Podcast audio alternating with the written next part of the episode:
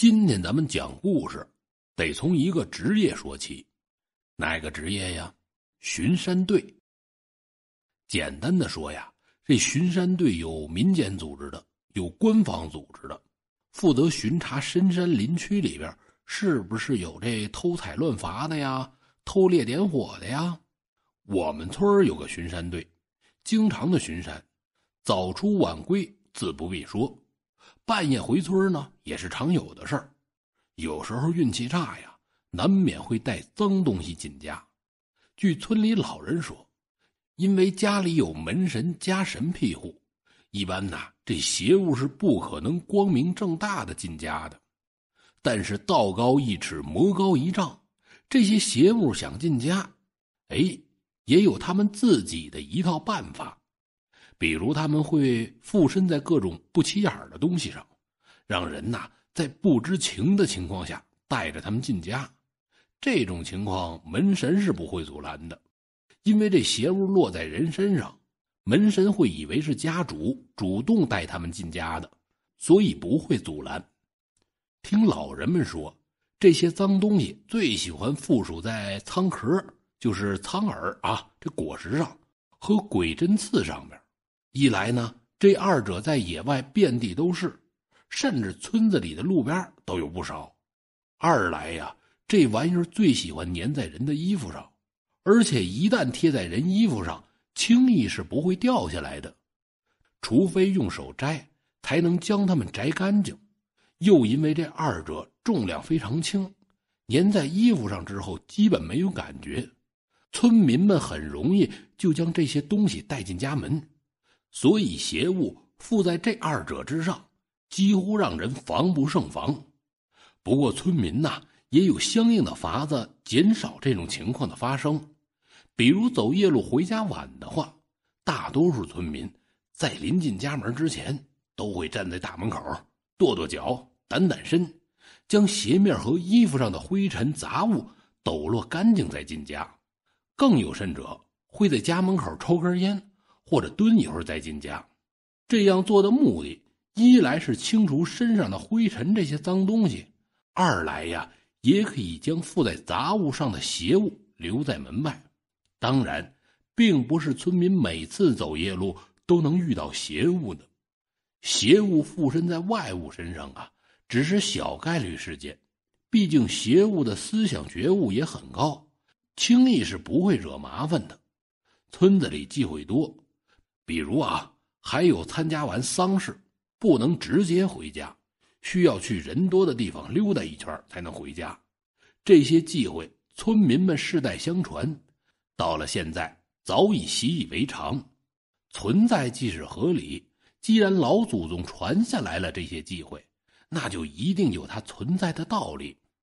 大概九几年的夏天，这巡山队巡完山往回赶时，因为路上有点事儿。耽搁了一会儿，等将事情处理完呢，这太阳啊就已经下山了，天空也开始慢慢的灰暗了起来。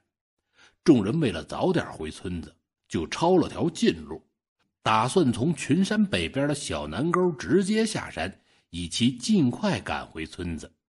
听村里的老人说，山上有水的时候，小南沟是条河道，山上的水会顺着小南沟。直接流到村南的河滩地，不过大多数的时候啊，小南沟都是干枯的状态。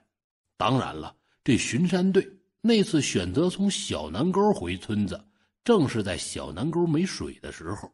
小南沟遍地都是碎石，村民从沟里经过，脚下一个不小心就容易被石头滑倒。又因为沟两边有很多老坟头子，所以呀。平时很少有村民选择从这里上山下山，巡山队因为经常上山，倒是从小南沟走过不少次，但大多呀都是白天。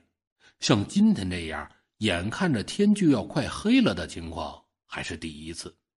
村里人曾说过，小南沟的碎石很有特点，全部是一层一层的，红白相间，像极了过年杀猪时这猪身上的五花肉。小南沟不光碎石多，铜钱和各种各样的小玩意儿也很多。曾经就有人在小南沟里捡到过一块满是铜锈的圆饼，也不知道是什么玩意儿。后来找明白人看了一下，这才知道这玩意儿啊，竟是古代的铜镜。古代的铜镜这玩意儿可是个好东西，放在家里能镇宅。我们村有个三爷，他就是巡山队的一员。那次啊，因为着急回村子，于是便大着胆子选择走了小南沟这条近路。小南沟的坟头子虽然多，但他们巡山队这么多人，是吧？阳气重，倒也不怕。听三爷说呀，这一路他们走的是非常的顺利，因为天晴，月亮又大，他们即便是不打开手电。也能看清脚下的路，正因为如此，他们一路走得非常快，不一会儿功夫就走到了山下的河滩地。到这儿的时候，三爷他们突然感觉全身没由来的发毛，而且总感觉有人拿着类似狗尾巴草的东西在他耳朵根子处啊是来回的滑动。三爷越走越心惊，因为他一直走在队伍的最后面。身后啊，一个人都没有，而耳根子处的异动却实实在在的落在他的身上。三爷刚开始以为是小虫子之类的东西，可他用手挠了这么几次，都没有摸到耳根子周围有异物。正在三爷纳闷的时候，突然听到身后传来了一声清晰无比的咳嗽声。三爷听到这声咳嗽，身上的鸡皮疙瘩一下子就起来了。感觉头皮直发麻，三爷大着胆子向身后看了一眼，却发现身后空无一人。这时候，三爷基本已经确定他们是遇到了不干净的东西了。巡山队的其他人也发现了三爷的异常，纷纷转身问三爷发生了什么事儿。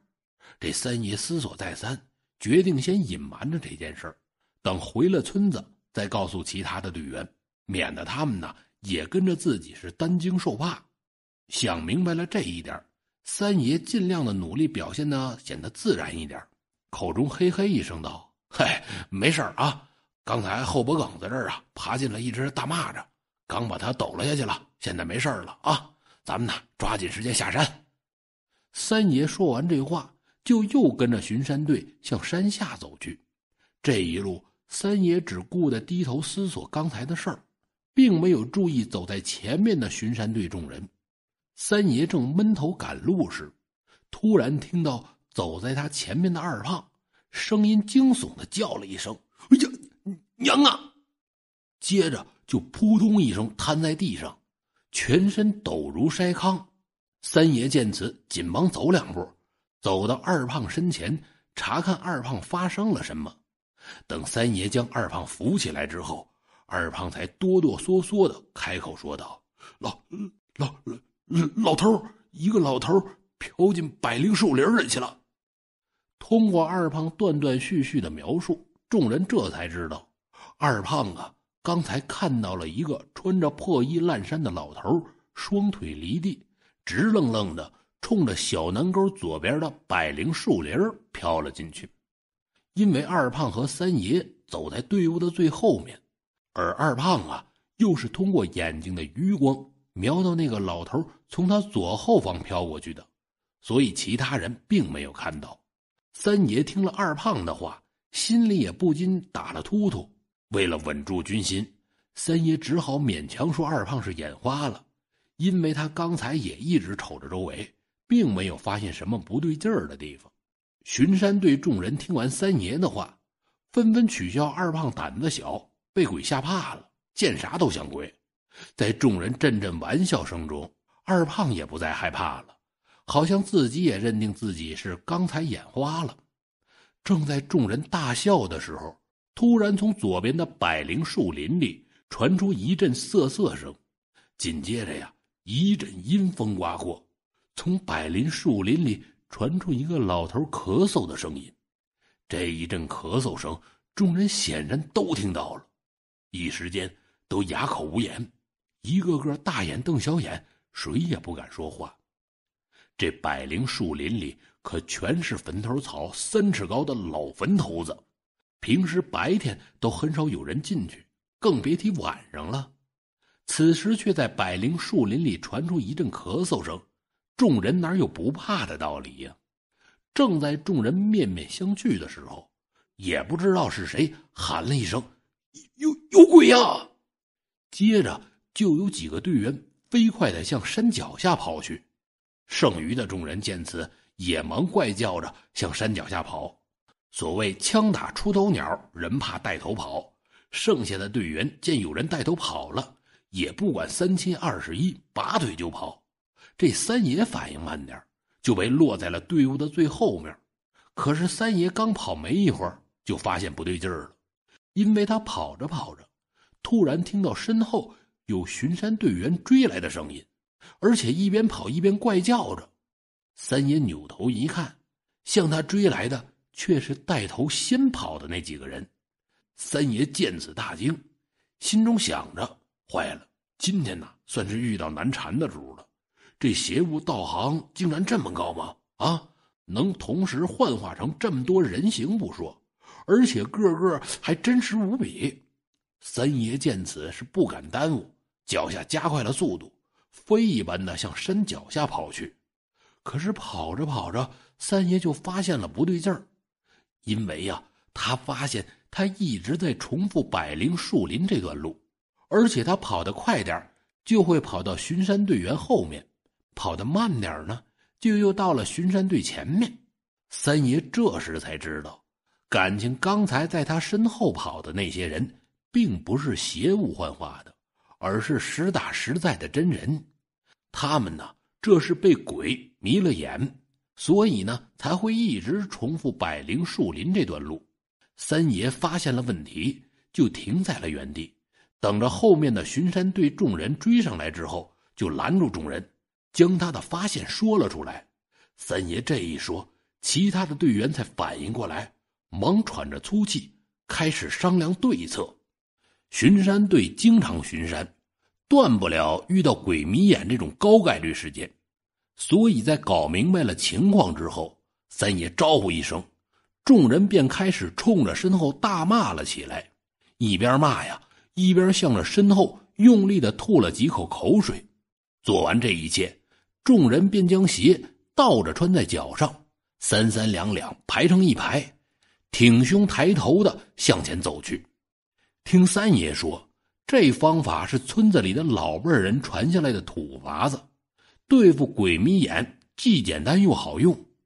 这一次，众人果然没有再重复刚才的路，走了大概十几二十分钟的时候，终于走到山脚下，看到了河滩地。等过了河滩地，就是村子了。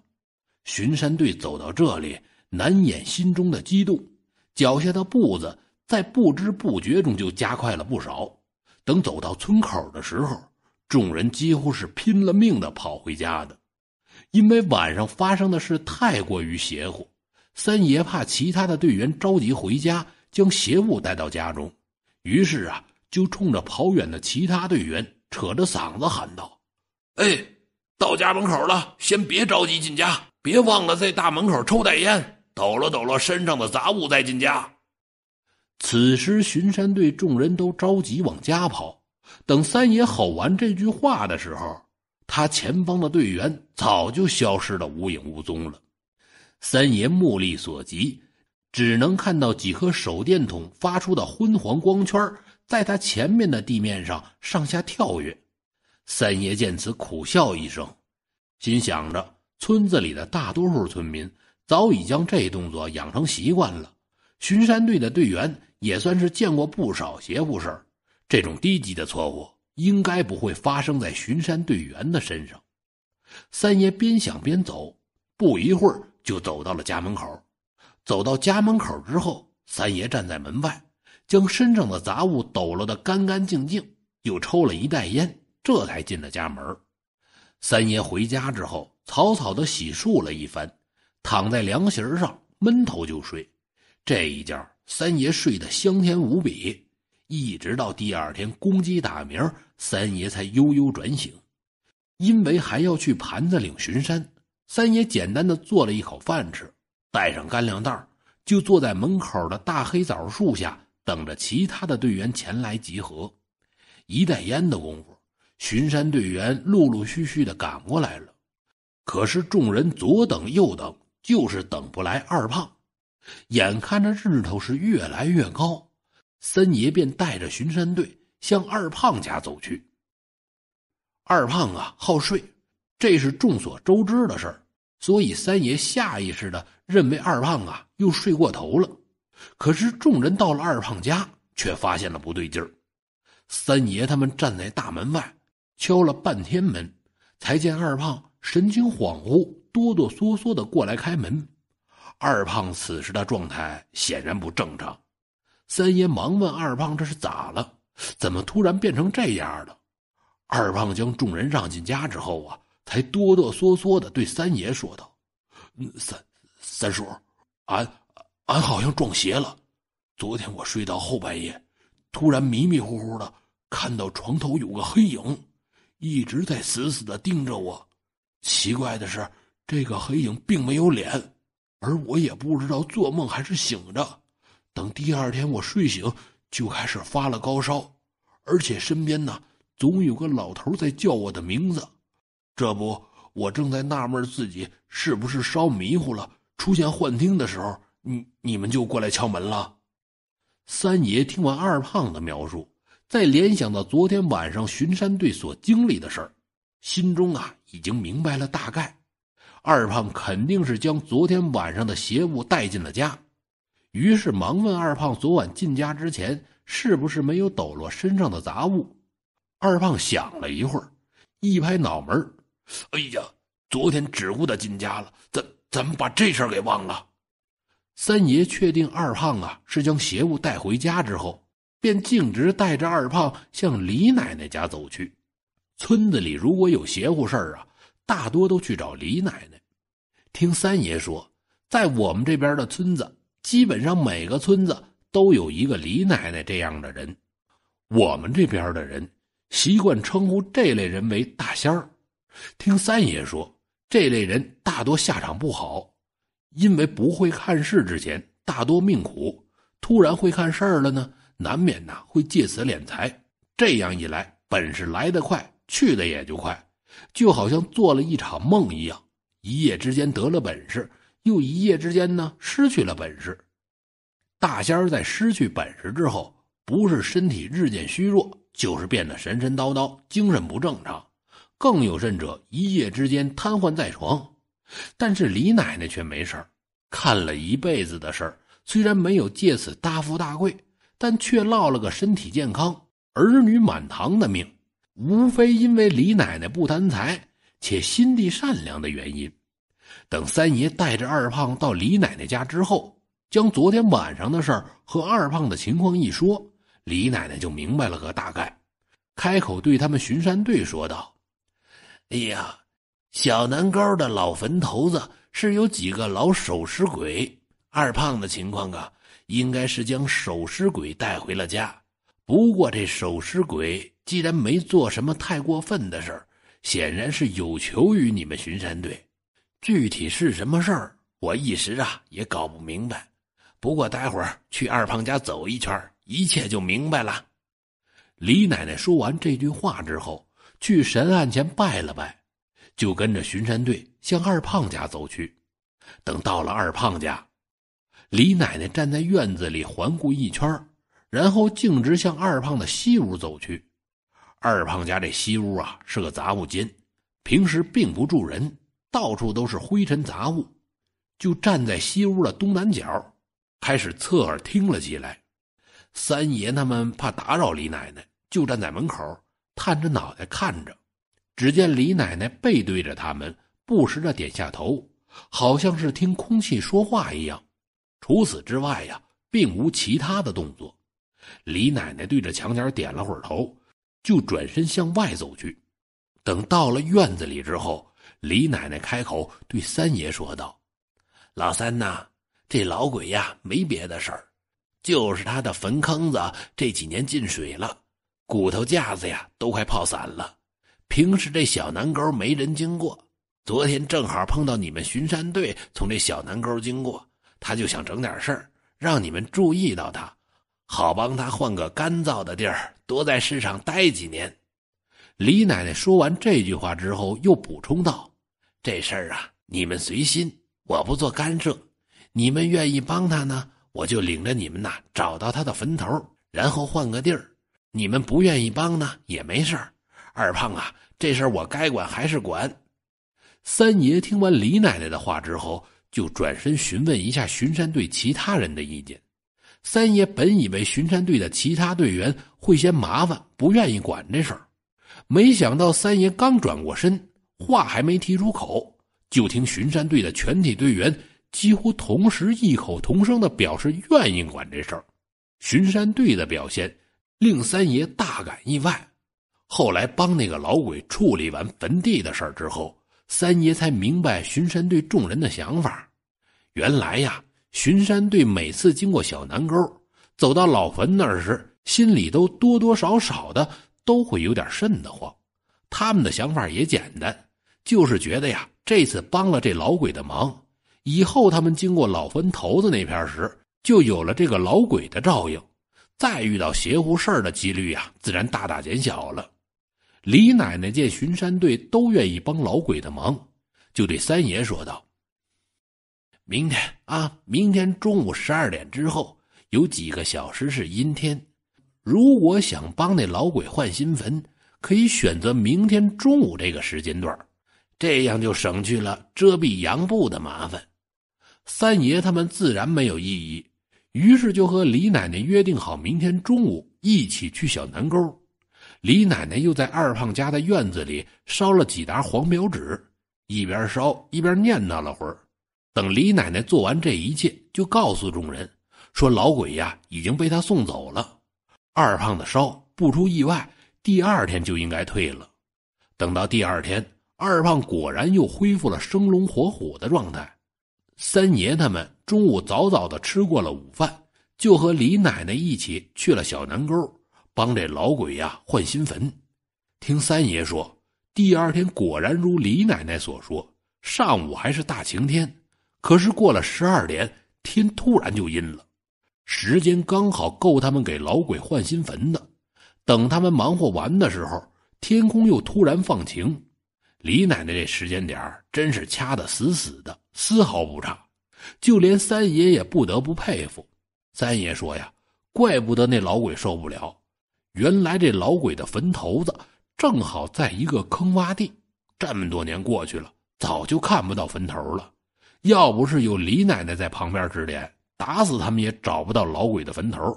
等他们挖出老鬼的骨头时，才发现呢，老鬼的骨头被泡的都发了霉，长了一层白毛，尤其是头骨最为严重，已经被红泥塞得满满的了。天灵盖甚至已经裂成几瓣了。三爷说，这老鬼应该是民国时候的人，而且生前呢，应该是个有钱人。听三爷说，他们在这老鬼的坟坑子里。捡到了不少的袁大头，甚至啊还有好几锭银元宝。不过等三爷他们挖好新坟了，李奶奶却让他们巡山队将这些钱财分了，说是老鬼说的。这东西呀，他留着也没用，索性呢送给巡山队，也算是答谢他们巡山队的酬劳了，省得日后这些东西给他招灾。三爷他们本不想要，因为土里的东西。巡山队嫌不吉利，再者那时候古物件还没现在这么值钱，所以这些东西啊，巡山队并没有什么兴趣。但李奶奶说，这也算做好事不然呢，这些东西带在老鬼身边，说不定真的会给他招灾，到时候暴尸荒野也不一定。巡山队将这些东西收下了，也算是帮老鬼破财免灾了。再者。这些东西是老鬼主动赠予他们的，和挖坟掘墓的性质不同。巡山队不用担心不吉利、遭报应之类的事儿。李奶奶这话都说到这份上了，三爷他们如果还是固执不收，就显得有些不近人情了。于是就大大方方的分了。不过呀，三爷只取了一锭银元宝，剩下的就都分给其他人了。听三爷说，到零几年的时候。村子里突然多了好些收这玩意儿的，他手中的银元宝呢，也开始值了钱。不过这顶银元宝，三爷一直没出手。三爷念旧说：“这银元宝啊，好歹也是在他家中放了这么多年，一下子卖了，总觉得不合适，倒不如留着做个念想。”现在小南沟的老坟头子保存完好的已经所剩无几了，那些老坟头子呀，已经被人翻了好几遍，坟坑里的骨头架子被扔得遍地都是，坟里头的东西也已经被人是搜刮一空。不过那老鬼的坟头子却一直没人挖过。听三爷说，这些挖坟的好像有特殊的仪器，能探测到地下的金属。老鬼的钱财因为都赠给了巡山队，反而因此逃过了一劫。好了，各位，今天的故事咱们就讲到这儿，下期节目见。